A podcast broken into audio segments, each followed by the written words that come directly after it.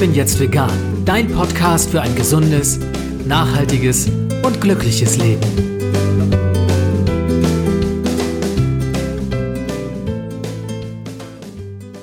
Hey und herzlich willkommen zum Ich bin jetzt vegan Podcast. Mein Name ist Jens Herrndorf und heute habe ich einen Gast, den du höchstwahrscheinlich schon kennst, denn sie war hier schon einige Male zu Gast. Es ist Lisa Albrecht von Ich lebe grün. Und Lisa hat mir gerade verraten, dass sie auf ihrer Toilette sitzt, um diesen Podcast aufzunehmen. Hallo Lisa. Hallo, direkt aus dem Badezimmer. Naja, auf der Toilette ist jetzt ein bisschen vage formuliert, aber ich bin tatsächlich im Bad, weil wir hier renovieren. Und ähm, ich meine, im Bad, äh, das ist so still hier und man kann gut Podcast aufnehmen. Wo hast du jetzt das Mikro abgestellt? Du warst gerade eben noch am Suchen, ne? Ja, das steht jetzt auf dem Wäschekorb. Okay, ich komme mir ganz seriös vor. Ich sitze hier in meinem Arbeitszimmer und naja, hier ist alles so, wie es sein soll. Ich würde es jetzt gerne mal sehen, wie es bei dir aussieht. Vielleicht magst du ein Foto schicken nachher. Vielleicht können wir das in die Shownotes packen zu diesem Podcast. ja, das sieht hier äh, sehr lustig aus, ja. Lisa, wir haben uns verabredet. Wir hatten neulich mal kurz miteinander geschrieben und da haben wir überlegt, ob wir vielleicht so einen kleinen Jahresrückblick für 2019 machen wollen. Und da haben wir beide irgendwie Lust drauf gehabt und haben das aber auch ganz offen gelassen. Also wir haben uns jetzt nicht auf ein spezielles Thema geeinigt. Wir haben nicht gesagt, dass es jetzt unbedingt was mit unseren Blogs zu tun haben müsste. Und wir beide wissen jetzt nicht, worüber wir gleich reden werden, denn du hast dir ein paar Punkte notiert, ich habe mir ein paar Punkte notiert und wir lassen uns gegenseitig mal überraschen, was dabei rauskommt. Ja, ich bin auch sehr gespannt. Jetzt müssen wir eigentlich mal würfeln, wer anfängt, ne? Oder wie losen wir das aus? Hm, ähm, da ich so ein bisschen gerade einen Frosch im Hals habe, muss gerade einen Schluck Wasser trinken, äh, würde Meine ich sagen, Nase ist dicht, ich kann auch nicht. Also. Nein, ich mach, ich mach ich, tatsächlich. Okay. Ja, ich kann anfangen. Ich denke mal, du fängst an. Ja. Und ja, ich sortiere mich. Okay. Und, äh, und äh, trinken mal einen Schluck Wasser. Okay, und wir sind nicht irritiert, wenn wir im Hintergrund mal die Klospülung hören. Ich fange tatsächlich mit einem privaten Highlight an und das ist so groß, dass es natürlich das Highlight des Jahres sein musste 2019 für mich, denn ich habe geheiratet im Mai. Und das war eine ganz fantastische Geschichte, weil es zum einen ganz anders war, als ich eigentlich immer gedacht habe, wie es sein könnte, denn wir haben groß gefeiert, wir haben mit 100 Leuten gefeiert und das war richtig, richtig, richtig toll und ich bin jemand, wenn man mich kennt, dann weiß man, dass ich mich so mit großen Feiern und mit den Vorbereitungen und sowas immer extrem schwer tue. Und zu Anfang habe ich auch überlegt, ob ich das überhaupt will. Und dann habe ich irgendwann habe ich gemerkt, das ist eigentlich genau das Richtige. Und das war wirklich fantastisch. Und das war nicht nur deshalb fantastisch, weil es für mich ein toller Tag war, sondern weil wir, glaube ich, ganz, ganz vielen Menschen einen ganz tollen Tag bereitet haben. Und es war zum großen Teil auch noch vegan. Und da habe ich im Vorwege große Sorge gehabt, ob man das überhaupt so auf die Reihe kriegen kann, weil meine Frau und ich, wir leben nun beide schon länger vegan und die Frage ist, wie geht man bei solchen Feierlichkeiten damit um? Und wir haben lange gesucht und haben schnell festgestellt, wir wollen eigentlich auch gar nicht so eine konventionelle Hochzeit, wie viele sie machen, mit diesem ganzen Taritara und äh, Programm von A bis Z durchgetaktet. Und dann sind wir glücklicherweise irgendwann auf einen Restaurantbetreiber gestoßen in Hamburg, der relativ noble Pizzen macht. Und zu dem sind wir gegangen und haben den gefragt, ob er sich das vorstellen könnte, auch für uns eine Feier auszurichten. Und sein Restaurant war gerade neu, der hatte sich von einem anderen Restaurant abgespalten und sich dann mit einem neuen Unternehmen selbstständig gemacht und sagte, klar, ihr werdet die Ersten, mit denen ich das mache, aber ich mache das einfach mal für euch. Und der war auch, was vegane Gerichte anbelangt, total aufgeschlossen und das war total spannend, das mit ihm umzusetzen. Und man muss sagen, das kam an dem Abend ganz hervorragend an. Wir hatten nachher so eine Mischung von, ich sag mal, ein Drittel veganem Essen, ein Drittel vegetarisch und ein Drittel für die Fleischesser, aber das war dann dezent Fleisch, also es war nicht viel. Und alle haben auch vegane Pizzen probiert und waren total begeistert und haben sich über die Geschmacksvarianten gefreut. Und das war ein total tolles Feedback, was wir da bekommen haben. Da haben wir gedacht, meine Güte, also auf dem Weg kann man Leuten auch mal veganes Essen schmackhaft machen. Das war wirklich toll. Ähm, anderes Highlight war noch die vegane Hochzeitstorte. Auch das war eine Sache, da hat meine Frau im Vorwege relativ viel recherchiert und ist auf eine tolle Konditorin kann man gar nicht sagen, weil das ist eine Frau, die macht das quasi nebenbei gestoßen und die hat sich darauf spezialisiert, vegane Hochzeitstorten herzustellen. Und das war auch ziemlich, ziemlich toll. Und ich muss ganz ehrlich gestehen, wenn wir es nicht gesagt hätten, ich glaube, die allerwenigsten hätten gemerkt, dass es eine vegane Torte war. Also das war auch wieder mal eine tolle Erfahrung zu sehen. Also, dass solche Dinge auch auf diese Art und Weise funktionieren. Und das letzte, was auch noch spannend war, dass wir uns auch gefragt haben, wie können wir das denn auch sonst noch ein bisschen nachhaltiger gestalten? Und ich für mich habe dann gedacht, ja, also auch so ein Hochzeitsanzug, den muss man ja nicht unbedingt neu kaufen, den kann man sich auch gebraucht besorgen. Und das hat tatsächlich auch gut geklappt. Ich habe mir über Kleiderkreisel einen Anzug besorgt für die standesamtliche Hochzeit, habe auch noch Schuhe dazu gefunden und war also in Secondhand eingekleidet bei meiner Hochzeit. Und das hätte ich mir auch nie träumen lassen, aber ich fand mich eigentlich ganz smart und hatte jetzt auch kein komisches Gefühl dabei, sondern ganz im Gegenteil. Ich habe gedacht, wow, irgendwie coole Sache, keine Ressourcen verschwendet, war richtig, richtig toll. Das Einzige, was tatsächlich nach hinten losging, das war die Sache, dass wir vorher all unseren Gästen gesagt haben, bitte keine Geschenke. Keine Geschenke. Wir haben alles, wir brauchen nichts, wir wollen euch einen schönen Tag bereiten, wir wollen zusammen eine wunderbare Feier haben, bitte schenkt uns nichts. Und Lisa, was glaubst du, was passiert? Ich denke, dass ihr trotzdem was bekommen habt. Ja, wir haben nicht nur was genau. bekommen, wir haben Unmengen bekommen. Also es war alles mhm. total lieb, es war alles nett gemeint. Wir haben auch ganz viele vegane Geschenke bekommen. Wir haben auch ganz viel für unseren Garten bekommen, also auch wirklich schöne Sachen.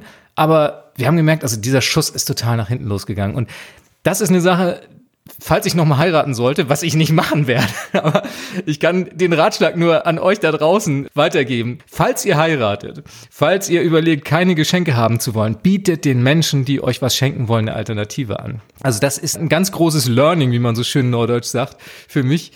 Sagt den Leuten, was ihr alternativ gemacht haben möchtet, gespendet haben möchtet, was auch immer. Es gibt ja unterschiedliche Varianten, wie man damit umgehen kann, aber ich glaube, für die aller, allermeisten Menschen ist das ein ganz, ganz komisches Gefühl, mit leeren Händen irgendwo hinzukommen und darauf verzichten zu müssen, halt auf materielle Art und Weise auch noch ihren Teil dazu beizutragen, zum Glück des Hochzeitspaares. Also ich glaube, wir haben einen Gast gehabt, der sich tatsächlich dran gehalten hat. Und ja, vor dem ziehe ich meinen Hut. Respekt. Kennst du sowas, Lisa? Mit den Geschenken hast du sowas auch schon mal erlebt? Ja, ich kann das sehr gut nachvollziehen. Und wir sagen auch ganz oft, bitte schenkt uns nichts. Also wenn hier Geburtstag ähm, ansteht oder sonst irgendwie was. Und ich ertappe mich auch selbst dabei, dass ich äh, irgendwie mich komisch fühle, wenn ich nichts schenke, weil ich denke, der Mensch hat auch alles und dieser Mensch sagt dann auch, ja, ich will auch nichts haben. Und trotzdem man hat das einfach so gelernt und ja, es ist ein komisches Gefühl und ähm, manchmal ja muss man einfach wirklich überlegen, ja, was kann man denn stattdessen schenken? Also dass man trotzdem irgendwie was schenkt, aber dass das jetzt nichts Materielles ist, ne? Und ich glaube, also ich kann das sehr gut nachvollziehen, ja. Also ich muss auch noch üben. Ja, es ist schwierig. Also ich will mal sagen, so auf der Empfängerseite fällt es mir leicht, weil mhm. man leicht mal sagen kann, ich möchte nichts. Aber wie du sagst, also wenn man irgendwo eingeladen ist, dieses Gefühl mit leeren Händen zu kommen, das ist eigenartig. Das verstehe ich auch, ja. Also insofern, ich habe auch Verständnis für unsere Gäste. Und äh, ja, wir mussten dann nur, ich glaube, ach, ich weiß nicht, wir hatten ein ganzes Zimmer voll Geschenken danach. Es war, war dann doch etwas unheimlich. Aber gut, äh, selbstgemachtes Problem. Ja, ja. Aber Essen schenken ist eigentlich ganz gut.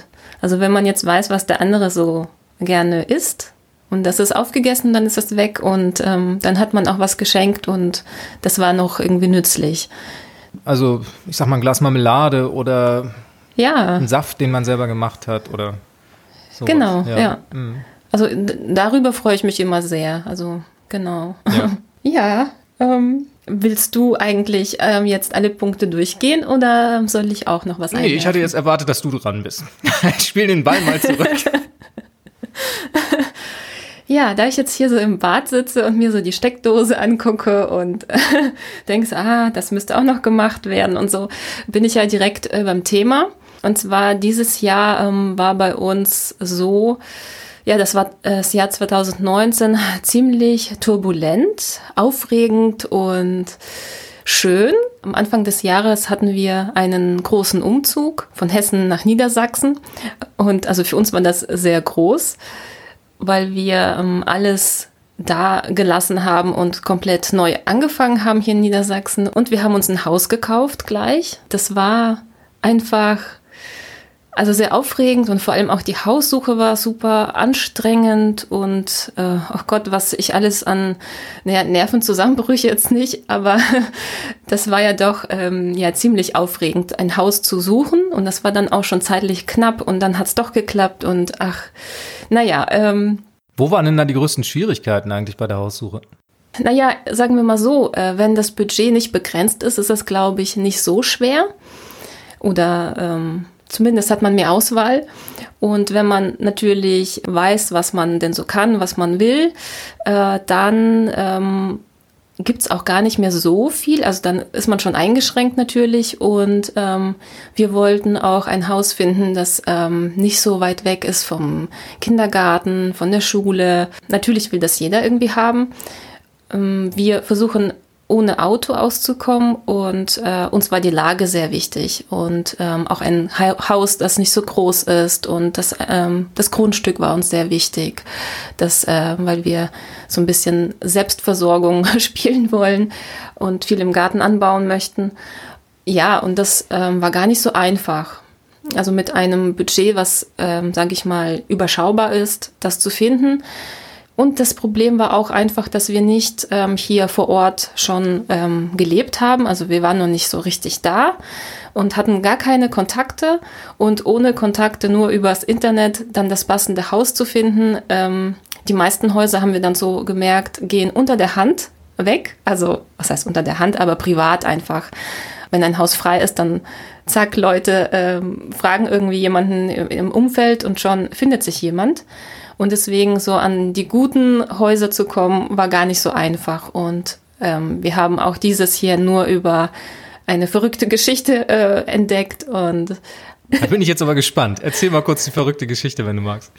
Ja, eigentlich wollten wir ein anderes Haus kaufen und fanden das auch richtig gut. Es war nur leider ein bisschen zu weit weg, aber so insgesamt haben wir uns schon so drauf eingestellt. Aber der Besitzer von dem Haus ähm, hat sich anders entschieden. Und als er mir das mitgeteilt hat, und wir waren schon so eng im Kontakt, und es war natürlich ähm, sehr traurig, und gleichzeitig aber kannte er jemanden, der dieses Haus verkauft hat.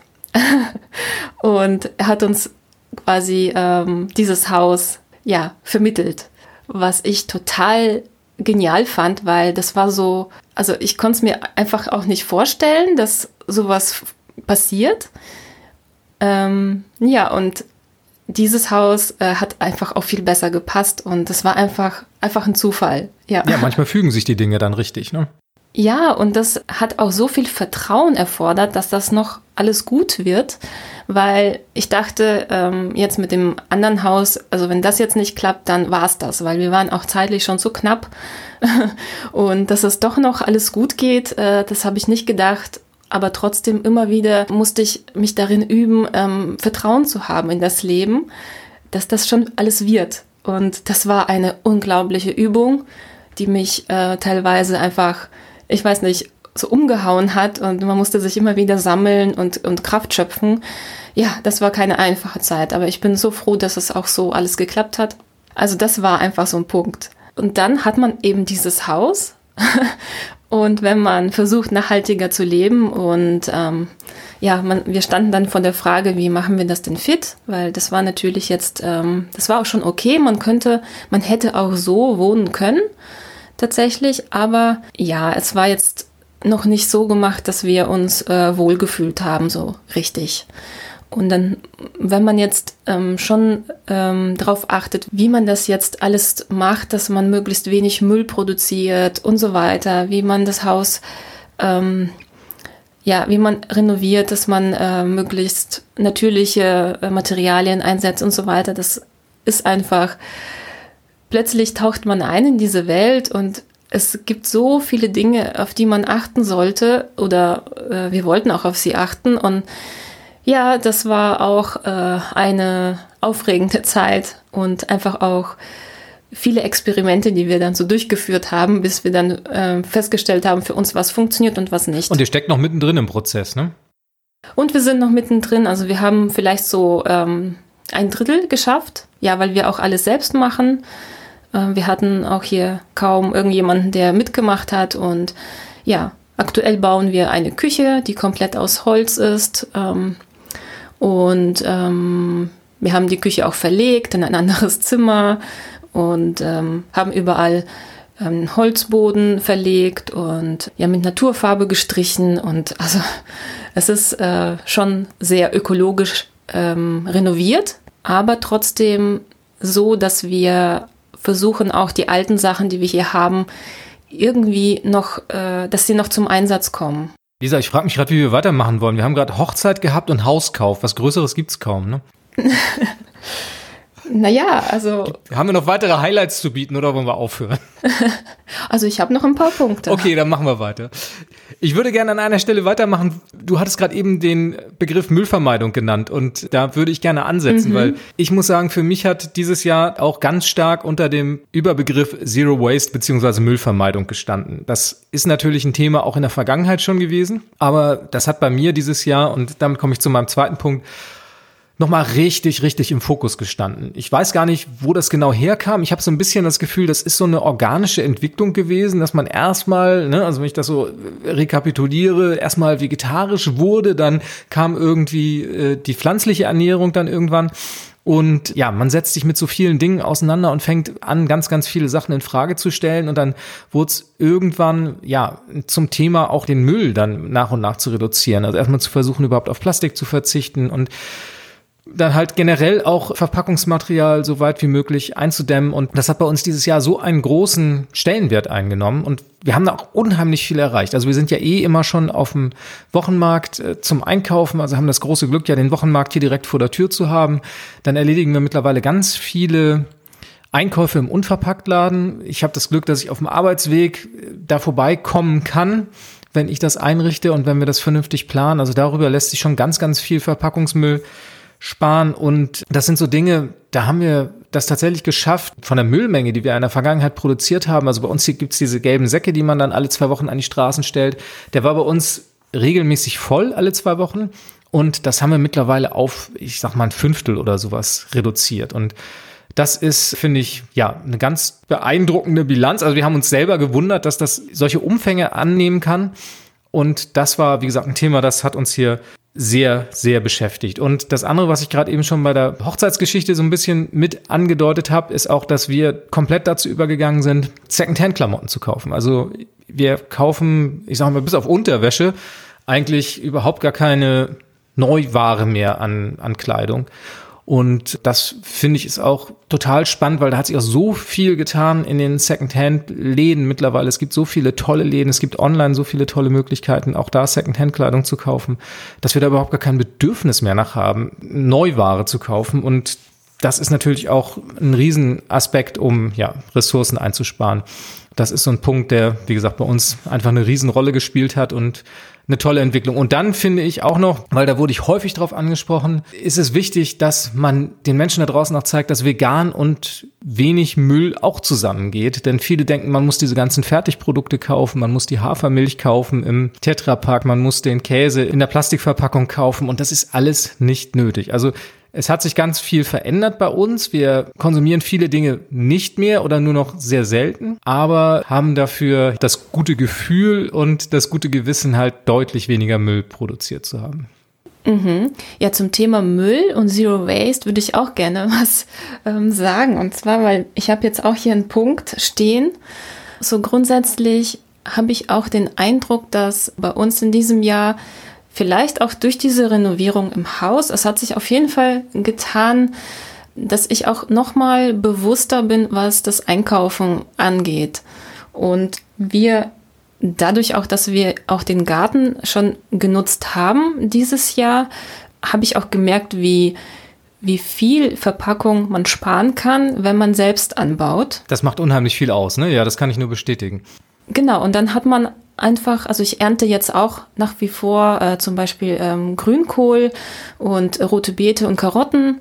Würde ich das jetzt alles kaufen, dann hätte ich jede Menge Plastik mal wieder, weil wir haben hier keinen Wo Wochenmarkt vor Ort. Und insgesamt ist es auch bei uns so ein bisschen, zum Beispiel sind wir insgesamt auch äh, versuchen, Ressourcen zu, äh, zu schonen, haben auch zum Beispiel unsere äh, Gasheizung ja eingestellt und äh, heizen nur mit Holz und auch viel, viel weniger. Einfach insgesamt ähm, haben wir geschaut, wie können wir auch weniger verbrauchen und was brauchen wir denn überhaupt zum Leben und so weiter. Also diese ganzen Punkte, ich glaube, also mit dem Hauskauf angefangen und dann eben äh, hat sich das auch so ein bisschen verselbstständigt. Und dahinter fragt man vieles nochmal neu, ne?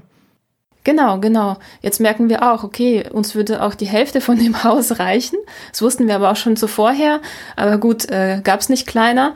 Ich denke, dass ähm, mit der Zeit man merkt, dass man viel, immer weniger benötigt und dass es auch sich gut anfühlt. Also man braucht nicht viel.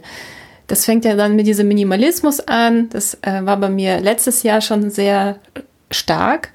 Dieses Jahr, ich habe auch dann schon viel reduziert und dieses Jahr war das nicht mehr so ganz das Thema aber immer noch und ja, man merkt, dass man auch total glücklich ist, ohne so viel zu besitzen und so viel zu verbrauchen. Ja. Mhm. Also im Reduzieren war ich dieses Jahr nicht gut, das muss ich sagen. Allerdings, ich habe so ein paar Kleinigkeiten gemacht und habe zum Beispiel ein Zeitungsabo abbestellt. Da besorge ich mir jetzt nur die Zeitung mal sporadisch, wenn ich sie lesen möchte und bin seit Jahren endlich mal wieder, ich wollte es ewig machen, hab's aber aus Bequemlichkeit dann immer nicht gemacht, wieder Mitglied bei uns in der Bücherei geworden und leih mir da jetzt alle zwei Wochen drei, vier Bücher aus. Und das ist auch eine total tolle Sache, weil man die nicht kaufen muss. Man kann sie danach wieder zurückbringen und ist diesen Ballast auch wieder los. Also kann ich jedem nur empfehlen. Wir haben hier vor Ort, äh, im Nachbarsort, haben wir einen Umsonstladen. Und da findet man so tolle Sachen.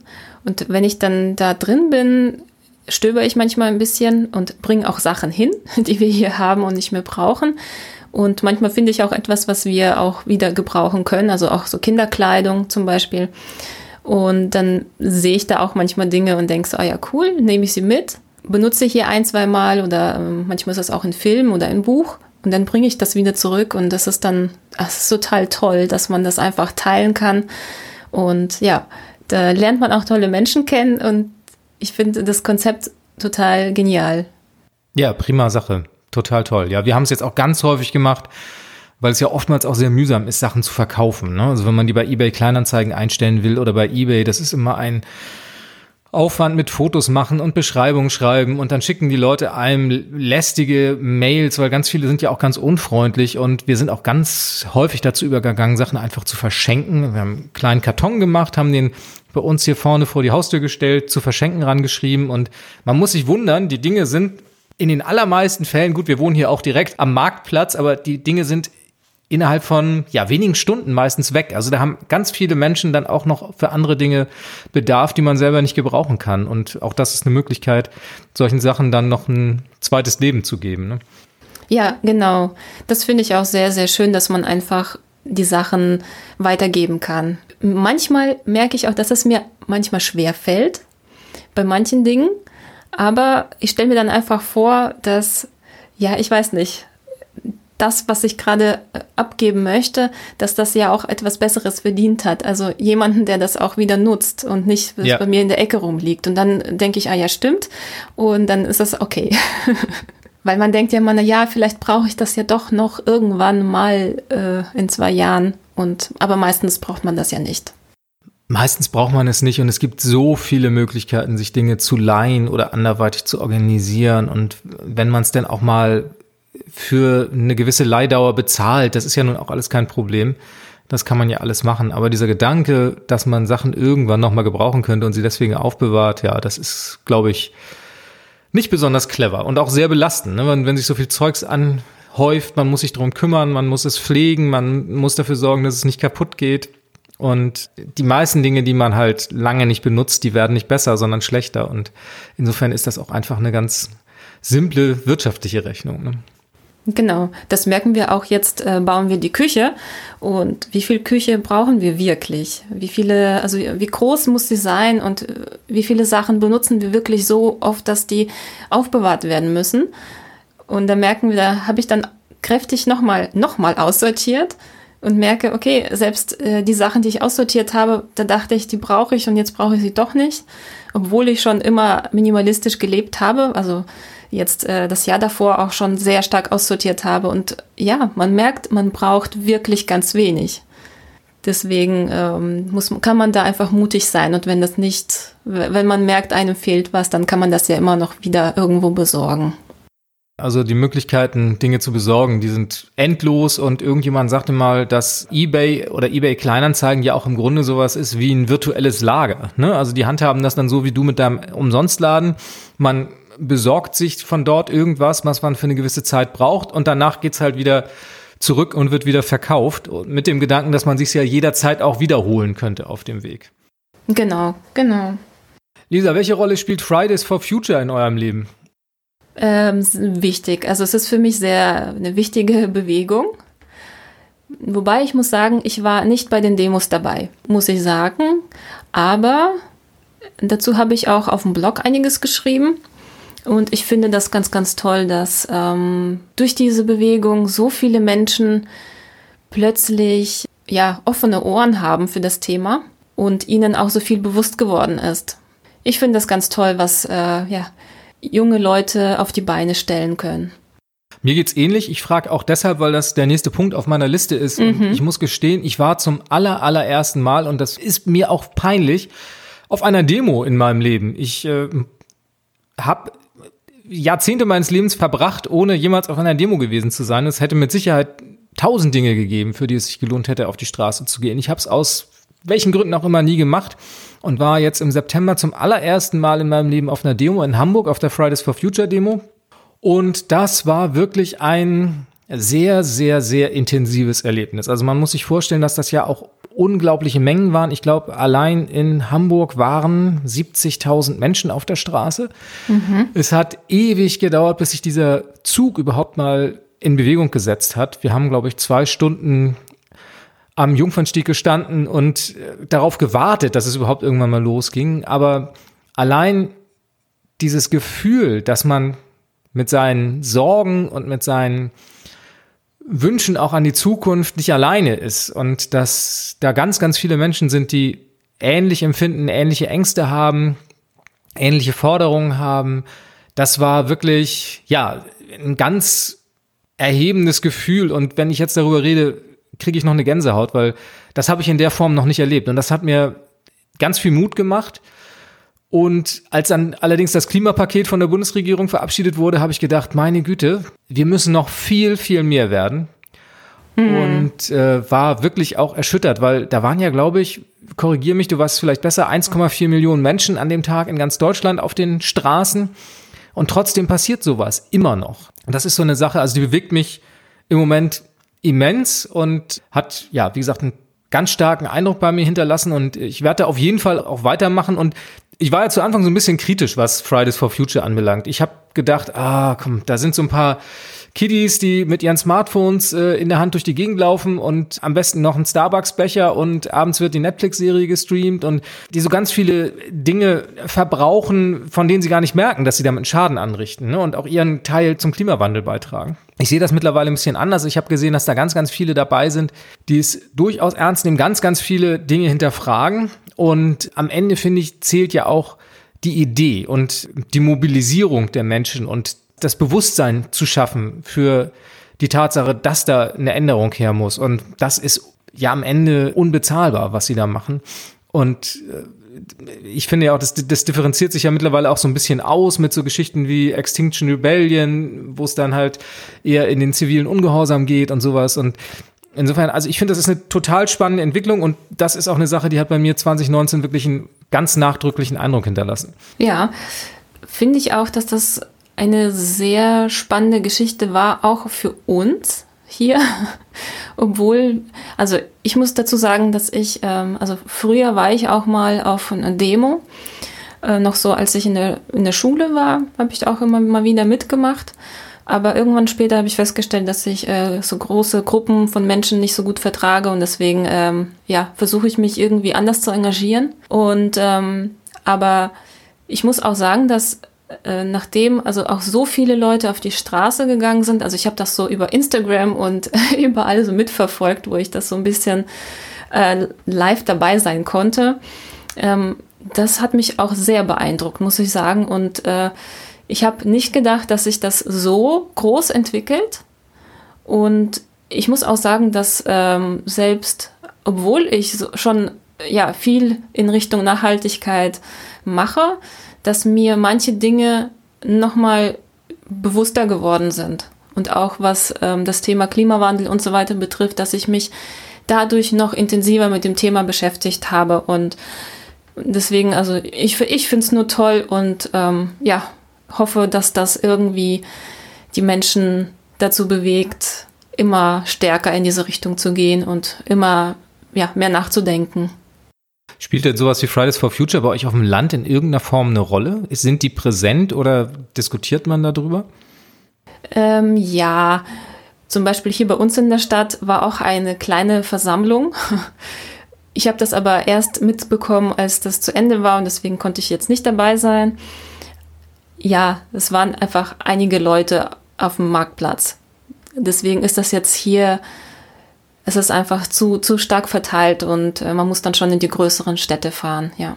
Aber sicher, also man liest das auch hier überall, hier und da und das ähm, schon präsent auch bei den Schülern, ganz klar. Ja, selbst hier auf dem Land. genau. Ja, ich wohne ja auch nur in einer Kleinstadt. Also von daher, ich kann auch nur vom Hörensagen reden. Nein, ich war ja in Hamburg, also es ist eine halbe bis dreiviertel Stunde von uns entfernt. Aber selbst hier in der nächstgrößeren Stadt, die, lass mich lügen, ich glaube 40.000 Einwohner hat, waren auch 4.000 Menschen auf der Straße. Und da habe ich gedacht, meine Güte, das ist ganz schön beeindruckend. Also insofern, das hat eine Wucht und erreicht viele. Und ich war auch erstaunt, dass das halt mittlerweile auch durch alle Altersgruppen geht, dass mhm. Äh, von kleinen Kindern, gut, die werden dann ja mitgebracht, aber über Jugendliche, Erwachsene bis hin auch zu relativ vielen alten Menschen eine ganze Bandbreite von ja, Personen erreicht und das fand ich sehr beeindruckend. Ich weiß jetzt nicht, also die Nachbarstädte bei uns, da äh, weiß ich, dass auch äh, Demos stattgefunden sind, aber ich weiß jetzt nicht, wie viele wirklich teilgenommen haben. Müsste ich mal nachgucken, würde mich jetzt auch mal so interessieren. Mhm. Ja, also auf jeden Fall präsent, ja. Lisa, was war bei dir noch ein nachdrückliches Erlebnis dieses Jahr oder ein Highlight oder was auch immer du auf deiner Liste hast? Ein Highlight war, das ist jetzt aber ein ganz anderes Thema, dass ich ohne Haushaltszucker ausgekommen bin. Wow. Ich habe also das ganze Jahr quasi, gut, ich habe vielleicht mal geschummelt, aber sagen wir mal so zu 97,5 Prozent äh, habe ich tatsächlich keinen Haushaltszucker gegessen und bin ganz stolz drauf. Aber eigentlich mein Körper ähm, weiß, dass das ziemlich gut war und ich habe das auch richtig, richtig gespürt. Genau, das war, das war ziemlich gut und das werde ich auch beibehalten. Was macht das mit dir ganz konkret? Also ganz konkret ist das so, wenn ich etwas mit dem Haushaltszucker esse und das ist echt verrückt, aber also ich werde unruhig, ich verspüre sehr schnell so ein, so ein Suchtgefühl, äh, dass ich mehr möchte. Ich werde launisch, also ich, launisch ist vielleicht, ich, naja, ich habe doch öfter dann schlechte Laune, bekomme auch Heißhungerattacken und ähm, ich bekomme eine schlechtere Haut, also so ein bisschen Unreinheiten und schlafe schlechter. Und ich bin auch, äh, werde schneller krank. Genau, das sind so die Punkte. Also das merke ich echt extrem. Also dieses, ähm, dass ich süchtig werde und mehr möchte. Das merke ich ganz, ganz schnell. Und jetzt neulich war, war ich beim Zahnarzt, das habe ich auch auf dem Blog jetzt schon mal veröffentlicht, weil das äh, doch auch einige dann gefragt haben. Ich war beim Zahnarzt und er hat gesagt, ja, also er hat so geguckt, das war ein ganz neuer Zahnarzt, ich war jetzt länger nicht da, also so generell bei, bei der Kontrolle. Und äh, jedes Mal, wenn ich hingehe, bin ich da so ein bisschen, ja, ich habe jetzt keine Angst, aber denke mir so, ja, vielleicht findet er was. Und äh, ja, das ist eigentlich immer so ein bisschen bei mir. Meine Zähne waren immer so, ich sage jetzt mal, nicht die besten. Und ja, und dann guckt er und sagt, ja, sagen Sie mal, essen Sie gar keinen Zucker? Sie haben ja noch nicht mal Zahnstein. und ich so, oh, okay. Oh, wow, ja, wie schön. Ja, und dann dachte ich so, sieht man das denn? Ja. Und das ist voll hat mich einfach nur bestätigt nochmal, dass äh, ich auf dem richtigen Weg bin und kann ich nur empfehlen, das auszuprobieren, ja. Hm. Wie hast du den Haushaltszucker ersetzt? Indem ich vieles selber mache und dann kann man natürlich äh, zu Alternativen greifen und ich verwende ganz gerne einfach nur getrocknete Datteln. Ich mache dann so ein Dattelmus und ich backe mit Datteln und ja, versuche einfach grundsätzlich nicht so viel Süßigkeiten zu essen. Und eben nur das, was ich selber mache, genau. Also es gibt ja immer mehr Auswahl an zuckerfreien Alternativen oder nur mit Datteln gesüßt oder wie auch immer. Also da gibt es ja jetzt jede Menge Auswahl. Aber im Vergleich jetzt zu früher, also ich muss sagen, ich habe echt viel genascht früher und ähm, heute sieht das ganz, ganz anders aus. Ich hatte auch schon ähm, in 2018 und 17 und auch als ich schwanger war, das war 2013 und 14, da hatte ich auch so zuckerfreie Monate und äh, vielleicht hatte ich auch mal ein zuckerfreies Jahr. Ich weiß jetzt gar nicht genau. Also auf jeden Fall so Phasen und weiß, dass das mir immer extrem gut getan hat. Also insgesamt dem ganzen Körper. Ja, deswegen werde ich das auf jeden Fall beibehalten. Das war für mich ähm, sehr gut. Was mich auch sehr geprägt hat, ja. Also ich kann mir auch eine Ausnahme erlauben. Manchmal esse ich auch mal ein Eis. Aber ich muss auch sagen, es schmeckt mir nicht mehr so gut, weil es so süß ist. Wenn man das nicht mehr gewöhnt ist, dann schmeckt alles, was mit ähm, normalen Zucker gesüßt ist, extrem süß. Okay, da komme ich jetzt mit dem Argument, das viele Vegan-Gegner bringen, oder der erste Satz, den sie dann sagen, der immer lautet, ich könnte darauf nicht verzichten. ich könnte wahrscheinlich auf deine Hochzeitstorte nicht verzichten.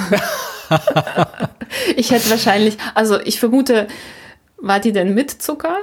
Also ja, definitiv, mit, ja, ja. Aber ich hätte genau. auch ein Stück gegessen, ja.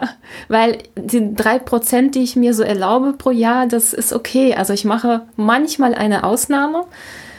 Mm, aber ich merke auch, also einmal ist okay, wenn aber diese Ausnahme ja heute mal, dann morgen mal, dann übermorgen und dann merke ich, nee, also da merke ich sofort, dass mein Körper drauf anspringt und reagiert. Mm, muss man gut auf sich aufpassen, ne? Ja, und dann muss man sofort wieder sagen, äh, jetzt ist Schluss. Dass man nicht in diese, ja, ich werde einfach sehr schnell süchtig. Ich weiß noch, als ich aufgehört habe, das allererste Mal, und habe auch keine Schokolade und so, einfach alles mal weggelassen. Und ich war, ich war so, also man konnte mit mir nichts anfangen. das, äh, man merkt wirklich, wie der Körper danach einfach verlangt. Ja, ist ein bisschen Entzug, ne? Ja, ja, genau. Man, ich, also ich habe nur so rumgezittert und äh, war unkonzentriert und also ah, ganz schlimm. Dann hätte ich vielleicht sogar einen Tipp für dich, denn ich habe neulich, und damit komme ich zu meinem nächsten Punkt, du merkst schon, ich bin der Meister der geschickten Überleitung. Wir hatten neulich das große Vergnügen, mal ins Land der Tiere eingeladen worden zu sein. Und da fragst du dich jetzt sicherlich, was hat das mit Zucker zu tun, verdammt nochmal. Ich muss ein klein ja. bisschen weiter ausholen. Also das Land der Tiere, das ist ein Lebenshof. Also viele kennen sowas auch unter Gnadenhöfe. Also dort nennt man das ganz bewusst auch Lebenshof. Und das ist ein Gelände im Mecklenburgischen und das wurde irgendwann mal von einer Stiftung ins Leben gerufen, die sich zur Aufgabe gemacht hat, Tieren, die aus unterschiedlichsten Situationen befreit wurden, die zu ihnen gebracht wurden, die ja aus Schlachtbetrieben, aus Mastbetrieben, aus schlechten Haltungsbedingungen stammen, ein neues Zuhause zu geben und diesen Tieren auch ja ein lebenswertes Leben zu ermöglichen. Und das ist insofern ganz schön, weil diese Tiere dort ein Namen bekommen und ihre Geschichte dort erzählt wird und ganz viel Aufklärungsarbeit betrieben wird. Also das ist offen für Schulklassen, für Besucher. Man kann sich das alles vor Ort ansehen. Das ist alles sehr transparent, wie dort die Tiere ja wieder aufgepäppelt werden, wie es ihnen dort gut geht, wie sie da ein würdiges Leben führen können. Und ich hatte vor einiger Zeit den Jürgen Voss, der das gegründet und initiiert hat, mal in einem Podcast-Interview und das Dankeschön dafür war, dass ich dann irgendwann dort mal hinkommen durfte ins Land der Tiere zu einer Sache, die nennt sich Tafelrunde. Da mhm. werden verschiedene Menschen an einen Tisch gebracht, muss man einen Kostenbeitrag normalerweise entrichten und hat dann die Möglichkeit, dort an einem ganz tollen Kochkurs teilzunehmen und kriegt noch einiges über das Land der Tiere erzählt. Und als wir dann da waren, war die Köchin Kirstin Knufmann vor Ort und Kirstin macht ganz viel und ganz tolle rohvegane Küche. So, und da sind wir jetzt bei zumindest einer weitestgehenden Zuckerfreiheit. So oh, ja. musste ich den Bogen jetzt mal schlagen. Und deswegen dachte ich, das wäre für dich auch interessant. Und Kirstin hat unter anderem auch eine Riesenerfahrung, was das Kochen mit Algen anbelangt, was auch total spannend war. Oh, weil ja. Algen ja unheimlich viele Nährstoffe auch enthalten, die auch gerade für uns Veganer total spannend sind. Und das war wirklich ein sehr, sehr schöner Tag, ein ganz toller Tag, den ich da am Land der Tiere auch zusammen mit meiner Frau verbringen durfte. Und wir haben dann auch direkt eine Patenschaft übernommen für ein Schaf. Das Schaf heißt Moritz. Und Moritz ist uns gleich zu Anfang ins Auge gefallen, weil er ja so ein töffeliger Schafsbock ist mit so einer ganz verschmierten Schnauze und dem überweisen wir jetzt immer mal ein bisschen Geld. Und das fühlt sich total toll an, dass Moritz von unseren Spenden da was Leckeres zu essen bekommt und dass es ihm gut geht und die machen da wirklich eine tolle Arbeit. Also das war wirklich eine Riesengeschichte, hat unheimlich viel Spaß gemacht und bei uns ja einen ganz tollen Eindruck hinterlassen und auch das jetzt nochmal für euch, liebe Hörerinnen und Hörer, wenn ihr noch nach einem Weihnachtsgeschenk sucht, das wäre vielleicht auch eine Idee. Es muss nicht beim Land der Tiere sein, es gibt auch noch andere Aktionen, die sowas machen, aber verschenkt doch vielleicht einfach mal eine Tierpatenschaft. Das ist einfach gemacht und man muss nichts Materielles verschenken und derjenige oder diejenige, die beschenkt wird, hat was Besonderes dann und den Tieren wird geholfen. Also ich finde eine tolle Sache, wenn ihr mal gucken wollt, auf dem Land der Tiere, auf der Seite findet ihr alle Informationen dazu und ja, wir können es nur empfehlen. Das war, wie gesagt, ja, eine tolle Geschichte und dieser Kochkurs, liebe Lisa, der war wirklich klasse, rohvegan und die Geschichte mit den Algen halt total spannend. Hast du schon mal mit Algen gekocht? Äh, nein. Ich bin, was Algen angeht, total, ja, ich habe nichts mit Algen am Hut. Finde ich total spannend und muss ich wirklich mal machen, mal ausprobieren. Ich habe mich da mal irgendwann eine Zeit lang mit beschäftigt, weil das ja, wie gesagt, für uns Veganerinnen und Veganer auch eine spannende Sache ist. Aber es ist gar nicht so einfach, da die Spreu vom Weizen zu trennen, weil mhm. bei Algen das auch eine ganz große Problematik im Hinblick auf Verschmutzung und Schwermetalle und sowas gibt und ganz viele Herkünfte auch ungeklärt sind und möglicherweise belastet und so. Und nee, also das war insofern ein ganz augenöffnender Tag und da kann man auf jeden Fall mal am Ball bleiben. Genau, also ich bin da auch total so, hm, Algen hm, sind Algen. Ja. genau, sehr interessant. Müsste ich mich auch mal da irgendwie reinfuchsen in das Thema. Du hast dann jetzt nicht nur ein Jahr haushaltszuckerfrei gelebt, sondern auch ein Jahr algenfrei. Ja, sozusagen, so genau. ja. Ja, aber mein Algenkonsum war auch sehr, sehr überschaubar. Also es war jetzt nur diese Veranstaltung da und aber ich, ich wollte da tatsächlich noch mal ein bisschen mehr ein Augenmerk drauf haben und mal schauen, in welche Richtung das so geht. Ich würde auch gerne mal auf so einen Gnadenhof oder Lebenshof oder wie, wie man sie eben, wie sie sich nennen, äh, mal, ja, vielleicht auch, ich weiß nicht, kennst du vielleicht, vielleicht kannst du mir einen Tipp geben, wo man Urlaub machen kann. Manche bieten das ja auch an, dass man da direkt ein paar Tage verbringen kann und mitmachen kann, mithelfen kann und gleichzeitig das so ein bisschen verbinden kann alles. Sowas suche ich. Im Land der Tiere ist es jetzt speziell nicht gewünscht. Ich habe da auch nachgefragt, weil das mhm. auch von mhm. uns aus ein Stückchen Anreise war und ich dachte, ja, dann könnte man das ja gut mit einer Übernachtung dort verbinden und vielleicht auch ein bisschen helfen. Die machen das ganz bewusst nicht, weil sie sagen, also diese Tiere, die sie dort haben, die sind alle auch traumatisiert und mhm. haben halt ein schweres Schicksal hinter sich und die sollen halt in Ruhe ihr Leben verbringen. Und wenn da immer wieder wechselnde Besuchergruppen kommen und immer wieder wechselnde Helfer, dann finden sie das eher schwierig. Ich kann mir vorstellen, dass es auch andere Konzepte gibt, aber da bin ich im Moment überfragt. Da habe ich aktuell keine Idee, aber kann man ja mal recherchieren. Ich finde das auch spannend. Ja, das ist, glaube ich, auch für Familien, die ähm, vegan leben und sagen, ja, ich möchte jetzt mit meinem Kind nicht in den Zoo. Finde ich jetzt auch ganz furchtbar. Aber man möchte wenn man jetzt so vor Ort vor der Haustür nicht die Möglichkeit hat, vor allem alle, die so in der Stadt leben, äh, ja, wenn man so, dass man diesen Kontakt irgendwie herstellt. Aber klar, wenn die Tiere traumatisiert sind, dann kann ich das auch super nachvollziehen. Deswegen habe ich mich auch gefragt, ob es denn nicht so eine Möglichkeit gibt. Ich denke, Bedarf ist auf jeden Fall da. Aber ja, verstehe ich voll, wenn das auch schwierig ist. Gut, Lisa, hast du noch was auf deiner Liste? Mm, nee. nee. Soweit, soweit haben wir das durch. Bis auf den Punkt, dass das Jahr 2019 sehr prägend war in Bezug auf meine Persönlichkeit selbst. Also ich habe viel an mir gearbeitet. Aha, okay. Das klingt spannend. Was ist das konkret gewesen? So ein bisschen, was ich schon angedeutet habe, das mit dem Vertrauen in das Leben und insgesamt die Dinge einfach mal sein zu lassen oder auch mal ruhen zu lassen. nicht alles perfekt machen zu müssen.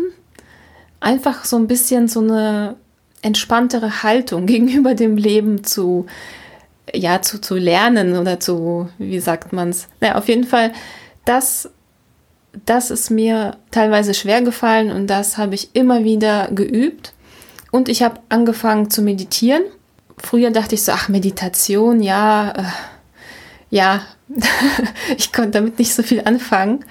Und jetzt verstehe ich erst, was das ist, was das mit, mit mir und meinem Körper macht und dass das doch nicht so etwas, ja, was einfach nur so ein Trend ist oder cool ist, sondern tatsächlich auch funktioniert. Ja, das war so äh, für mich noch so ein wichtiger Punkt. Und ich, ich freue mich auch, dass ich das für mich entdeckt habe, weil ähm, ich meine, im Leben passieren so viele Dinge und wenn man so bestimmte Tools hat an der Hand, die dir helfen, ähm, ja, weiß nicht, mit Stress umzugehen und schwierige Momente irgendwie ja möglichst ruhig zu überstehen und so weiter, weil man kann es manchmal sich nicht aussuchen. Ähm, das ist natürlich super, wenn man einfach weiß, wie man sich helfen kann. Das war für mich auch eine wichtige Erfahrung. Ich finde gerade Meditation ist total spannend. Meditierst du? Ich meditiere auch, ja komme leider zu unregelmäßig dazu. Es, ich denke, es lebt auch gerade von der Regelmäßigkeit, aber ich habe es eine Zeit lang sehr, sehr regelmäßig gemacht. Und wie du sagst, also ich kann das bestätigen, dass man dann zumindest so ein Werkzeug an der Hand hat, von dem man weiß, dass man auf es zurückgreifen kann für den Fall der Fälle. Und allein das verschafft einem ja schon eine gewisse Ruhe und ein gewisses Grundvertrauen. Man hat das ja auch immer dabei. Also genauso, man kann ja einfach immer meditieren. Ja. ja. Du musst ja jetzt nicht irgendwie dich, äh, keine Ahnung, extra Klamotten anziehen, die irgendwie und was weiß ich. Also du brauchst ja nichts dafür, außer dich selbst. Und ähm, zum Beispiel, ich mache auch ganz gerne so Atemübungen. Das ist an sich auch eine Atemmeditation, kann man vielleicht auch so sagen vielleicht ist das auch so eine Kombination. Auf jeden Fall, äh, meinen Atem habe ich auch immer dabei und ich kann tatsächlich, ich bin jetzt schon so geübt, dass ich meinen Stress, also wenn ich merke, mein Stresspegel, ich bin jetzt schon bei, weiß nicht, über 100, dann äh, kann ich alleine durch die Atmung, äh, wenn ich mir ein paar Minuten Zeit nehme, kann ich mich wirklich so weit beruhigen, dass äh, ich spüre, dass mein Puls jetzt äh, nicht mehr so über, weiß nicht, also, ne? Und ja, ich finde, es hat ja auch unheimlich viel mit Selbstwahrnehmung und mit Achtsamkeit zu tun. Ne? Dass mhm. man einfach auch mal reflektiert, was passiert da überhaupt mit mir in dem Moment, in so einer Stresssituation. Ich glaube, mhm. das sind Sachen, die man ja sonst auch eher ausblendet. Aber wenn man diese Zusammenhänge versteht und wie man sie dann auch beeinflussen kann, dann eröffnet einem das ja nochmal ganz andere Möglichkeiten und gibt einem eine ganz andere Sicherheit, wie ich finde. Ja, ich habe auch zum Beispiel viel mit Glaubenssätzen gearbeitet. Also ich habe so grundsätzlich auch die Jahre davor auch schon einiges ähm, so meine Kindheit mir angeguckt, ganz genau und so weiter, weil ich doch einige Probleme hatte. Ähm, habe ich auch alles auf dem Blog eigentlich, also wen das jetzt interessiert, so Thema Panikattacken und so weiter. Aber ja, es ist, äh, wenn man je intensiver und äh, ja regelmäßiger man sich damit beschäftigt, umso klarer wird auch einem alles und mittlerweile bin ich so weit, dass ich sehr gut verstehe, wenn ich ähm, gestresst bin und zum Beispiel manchmal ist das auch so, denke ich, ja, ist ja eigentlich gar nichts. Also was, warum bin ich denn jetzt gestresst? Aber erst wenn man sich mit mit diesen Themen beschäftigt hat, was man früher erlebt hat, warum man jetzt plötzlich auf bestimmte Dinge reagiert und so weiter, äh, weiß man, also dass das überhaupt, warum man jetzt gestresst ist und was man dagegen tun kann. Und das ist natürlich super, weil äh, ja, Stress ist einfach, äh, weiß ja jeder, ist nicht besonders positiv, wirkt sich nicht positiv aus, vor allem wenn man Dauerstress hat. Ähm, und wenn man das ähm, gut im Griff hat, sage ich mal, und sich selbst helfen kann, dann fühlt man sich auch sehr sicher und wieder entspannter, weil man weiß, dass man sich helfen kann. Ja, man ist auf keinen angewiesen. Hat dir eine spezielle Lektüre dabei geholfen oder wie hast du dir das angeeignet? Mm, ich habe mir so einige Podcasts also angehört oder höre immer noch. Und zum Beispiel Stefanie Stahl hat so zwei gute Bücher geschrieben. Ähm, das Kind in dir muss Heimat finden, meine ich, heißt das eine. Und das andere ist, äh, meine ich, äh, jeder ist beziehungsfähig. Wobei ich jetzt nur das eine habe. Dann Podcast. Da gibt es auch zwei oder drei, die ich regelmäßig höre, ist äh, von Laura Marlina Seiler, mhm. kennt wahrscheinlich jeder. Und dann von ähm, Michael Kurt, auch Curse genannt. Ja, unter Curse kennt man ihn ja. Hm? Genau, genau. Und ähm, finde ich sehr, sehr gut, was die machen. Und ansonsten, ich meine, es gibt ja ganz viele verschiedene, die, da muss man einfach auch schauen, wer, ja, wer einem zusagt und welche Themen gerade so aktuell sind. Aber ich, ich kann auch mit Büchern gut arbeiten und deswegen auch von Stefanie Stahl. Sie macht das halt so auf eine unkomplizierte Art und Weise, wie sie das erklärt, dass das auch wirklich jeder versteht. Und eigentlich ist das nicht kompliziert, wenn man es verstanden hat. Ja, ich glaube auch, man muss da so ein bisschen die Scheu überwinden zu denken, man könnte was falsch machen oder man müsste jetzt ganz besonders angeleitet werden. Am Ende ist es ja eine ganz einfache Geschichte. Und wenn man da so die Mechanismen für sich rausgefunden hat, dann hat man das auch schnell verinnerlicht, denke ich. Also ich habe mal so ein ganz merkwürdiges Zen-Meditationsseminar in der Volkshochschule mitgemacht. Das war ganz eigenartig. Das waren so 20 Minuten Hardcore-Meditation und da habe ich gedacht, oh Gott, was ist denn das? Das ist ja gar nichts für mich, weil ich kannte vorher nur autogenes Training. Das war so eine Sache, die hatte ich damals so im Sport immer mal so ein bisschen angewendet und Meditation immer nur so, ja, von, von so ein bisschen so selbst mal ausprobieren, aber ich wollte es mal vernünftig angeleitet dann auch bekommen. Und das hat mir dann aber komplett den Zahn gezogen, habe gedacht, meine Güte, also so, so kann es nicht richtig sein. Und ich bin dann über eine App in erster Linie dazugekommen, das ist die Headspace-App. Und mhm. die, die ist auch wirklich sehr gut. Also das muss man auch mögen. Also die gab es damals auch nur in Englisch, mittlerweile gibt's sie auch auf Deutsch. Und das sind geführte Meditationen, aber man kann sich da auch unterschiedliche Dinge aussuchen. Und ja, kann man aber eigentlich auch alles alleine machen. Nur für mich ist das auch immer wieder so ein kleiner Reminder der mir dann sagt, ja, setz dich mal wieder hin, nimm dir mal die 10, 15, 20 Minuten und meditiere. Und insofern finde ich das gar nicht so schlecht. Ich glaube, das mit der Meditation habe ich tatsächlich, also von Kurs, weil er da ziemlich viele mm, also Anleitungen, ja, er macht auch äh, so geführte Meditationen, aber so grundsätzlich, was Meditation ist. Und ich habe den Sinn dahinter wirklich erst verstanden, als ich äh, mir so einige Podcast-Folgen zu diesem Thema bei ihm angehört habe. Und erst dann hat es irgendwie Klick gemacht. Ja, und vor allem, es hat so immense Rückkopplungseffekte auch auf den Körper. Ne? Das kann man gar nicht hoch genug einschätzen, glaube ich. Genau, ja. Also ich kann zum Beispiel empfehlen, mal zu probieren, wenn man abends im Bett liegt, dass man, ähm, bevor man einschläft, einfach, weiß nicht, fünf oder zehn Minuten meditiert. Da hat man ja Zeit. Und man ja, entspannt sich irgendwie und ja, dann schlafe ich auch besser. Das ist tatsächlich, es ist einfach auch ruhig und man kann sich darauf konzentrieren. Genau. Also wenn ich einen sehr stressigen Tag hatte und so keine Zeit hatte zu meditieren, dann äh, freue ich mich eigentlich, wenn ich dann irgendwann im Bett liege, äh, dass ich dann die fünf Minuten, bevor ich einschlafe, einfach ja die Atemmeditation mache oder sowas. Mhm. Das ist sehr, sehr schön. Das kann ich nur bestätigen. Lisa, gibt es irgendwas, was du dir fürs nächste Jahr wünscht für 2020? Hm. Gute Frage.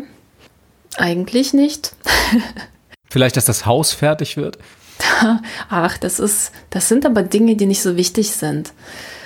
Ja, es wird auf jeden Fall irgendwann fertig, aber ich glaube, es wäre auch langweilig, wenn das fertig wäre. Deswegen, wir werkeln schon ganz gerne rum. Ich weiß es nicht. Also ich wünsche mir eher solche Dinge wie, dass äh, die Menschen ein bisschen bewusster leben und aufwachen und sowas. Sowas wünsche ich mir eher. Das würde mir viel, also bedeutet mir viel und mh, hm, aber ich weiß nicht, ob ich da so einen Einfluss habe, wenn ich mir das wünsche. Geht mir aber ähnlich und ich muss sagen, ich habe aber auch, und das ist auch noch so ein Punkt, der mir nicht nur dieses Jahr aufgefallen ist, der ist mir über die ganzen letzten Jahre aufgefallen, wo ich mich jetzt auch für die vegane Sache engagiere und für viele andere Dinge auch, dass es ganz, ganz viele Menschen gibt, die ganz, ganz viele tolle Dinge tun und ganz engagiert sind und total spannende Projekte in die Wege leiten, die Umwelt schützen, Tiere schützen, sich für diverse soziale Projekte einsetzen und so weiter und so fort. Und da denke ich immer, wow, wir sind echt viele. Das gibt ganz, ganz viele, die tolle Sachen machen und das gibt mir dann auch immer wieder Hoffnung, dass sich ganz vieles noch zum Positiven ändern wird. Und insofern, also ich persönlich würde mir wünschen, einfach noch viel, viel mehr von diesen Menschen nächstes Jahr kennenzulernen, die ganz viele tolle Dinge machen. Und ich vernetze die ja auch so unheimlich gerne. Ich möchte, dass sich diese Leute auch kennenlernen und dann voneinander profitieren und noch mehr tolle Sachen machen. Und insofern, das wäre so jetzt mein Wunsch ungefragt fürs nächste Jahr, dass ich da einfach noch ganz viele tolle Menschen kennenlerne, die ja auch dazu beitragen, die Welt ein ganz klein bisschen besser zu machen.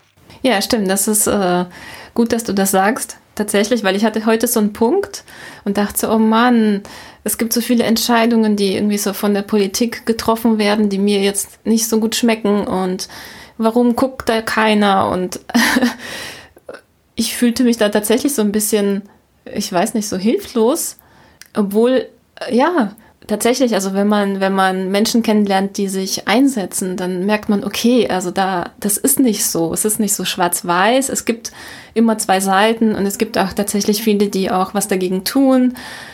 Ja, und die Welt ein Stück besser machen. Deswegen, also ich finde es auch ganz, ganz toll, dass du immer wieder Leute einlädst, äh, und ein Interview machst mit denen in deinem Podcast, dass man einfach so einen Einblick bekommt, weil man sonst die ja auch gar nicht äh, greifen kann. Wenn man jetzt nicht so viele Leute kennt, dann ja, aber so hat man ja die Möglichkeit auch mal was ganz ganz anderes kennenzulernen und vielleicht eine neue Seite zu entdecken, die man so noch gar nicht wusste, dass es die gibt. Vielleicht sollten wir uns alle mal irgendwo treffen. Bei dir zu Hause. ich kann das anbieten, warum nicht? Bei, bei mir ist gerade Baustelle. Mal sehen, was meine Hörerinnen und Hörer dazu sagen. Vielleicht sollten wir mal irgendwie so alle Best-of-Podcast-Gäste irgendwohin einladen und eine Live-Veranstaltung draus machen, was auch immer. Keine Ahnung, ob das auf Anklang stößt. Ich habe keine Ahnung. Ja, liebe Hörerinnen und Hörer, wenn ihr Lust drauf habt, sagt Bescheid, schickt uns eine Mail an podcast ich bin jetzt vegan.de und sagt uns, ob ihr da Lust drauf habt. Lisa wäre dabei, glaube ich. Ich bringe zuckerfreie Sachen mit. Ja, klingt doch gut. Und ich mache mich, was Algen anbelangt, bis dahin noch ein bisschen schlauer. Dann wäre das Menü schon mal sichergestellt und, für den und Tag. bringt bitte nichts mit. nee, genau, richtig. Keine, Keine Geschenke. Geschenke. Liebe Lisa, ja. wir haben eine Stunde gequatscht. Ich fand es total toll. Du warst, glaube ich, zum dritten Mal dieses Jahr bei mir zu Gast. Das finde ich ganz fantastisch. Ich weiß gar nicht, wie häufig du überhaupt schon da warst, aber ich glaube, fünf, sechs Mal haben wir schon miteinander hier im Podcast geredet. Es macht mir immer wieder riesen Spaß. Heute haben wir geredet unter anderem über Hochzeiten, über Hausbauten, über Müllvermeidung, über die Vermeidung von Haushaltszucker. Wir haben was über Algen erfahren und am Ende sogar noch die Meditation. Und uns weiterentwickelt. Und ich glaube, viel mehr kann man in einem Podcast nicht besprechen, oder? Genau, also da, ich fand das jetzt auch sehr, sehr bunt und äh, inspirierend. Ja, aber so bunt wie das gesamte Jahr, oder? Ja, genau. Ja, das Jahr hat ja auch einige Monate und es sammelt sich an. Dann wünsche ich dir ein buntes Jahr 2020 schon jetzt. Ja, wünsche ich dir auch. Freue mich, dass du da warst und ich hoffe, es war einigermaßen gemütlich bei dir im Badezimmer. Ja, mir sind so die Beine ein bisschen eingeschlafen. Aber das nächste Jahr, das wird äh, wahrscheinlich gemütlicher, ja.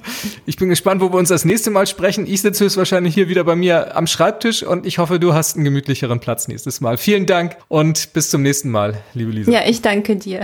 Tschüss. Mach's gut. Tschüss. Das war's schon wieder. Der Ich bin jetzt vegan Podcast und zwar die letzte Ausgabe im Jahr 2020. 19. Und zu Gast war Lisa Albrecht von Ich lebe grün. Und ich fand es sehr unterhaltsam. Ich hoffe, auch du hattest Spaß beim Hören. Alle Links und Infos, die gibt's natürlich wieder bei mir auf dem Blog unter www.ichbinjetztvegan.de slash podcast 034 für die 34. Episode. Und ansonsten schickt mir einfach eine Mail an podcast.ichbinjetztvegan.de für Weihnachtswünsche, Neujahrswünsche, Wünsche an diesen Podcast. Ja, vielleicht sollen wir tatsächlich mal ein Live-Event aus dieser ganzen Geschichte machen. Ich bin bereit, wenn ihr Lust drauf habt. Sagt Bescheid, dann setze ich mich an die Planung. Und ansonsten bleibt mir nur noch euch ein schönes Restjahr, einen schönen Dezember, eine schöne Weihnachtszeit, eine schöne Adventszeit zu wünschen und alles Gute für das nächste Jahr. Wir sprechen uns im Januar und dann zu Gast ist Kirstin Knufmann, die ich heute schon kurz vorgestellt habe und ich kann dir verraten, es wird spannend. Bis denn, mach's gut. Tschüss. Das war Ich bin jetzt vegan, dein Podcast rund um ein gesundes, nachhaltiges und glückliches Leben. Wenn du Lust hast, schau doch auch mal auf meinem Blog vorbei. Unter www.ichbinjetztvegan.de findest du jede Menge Informationen rund um ein veganes Leben. Ich freue mich auf dich.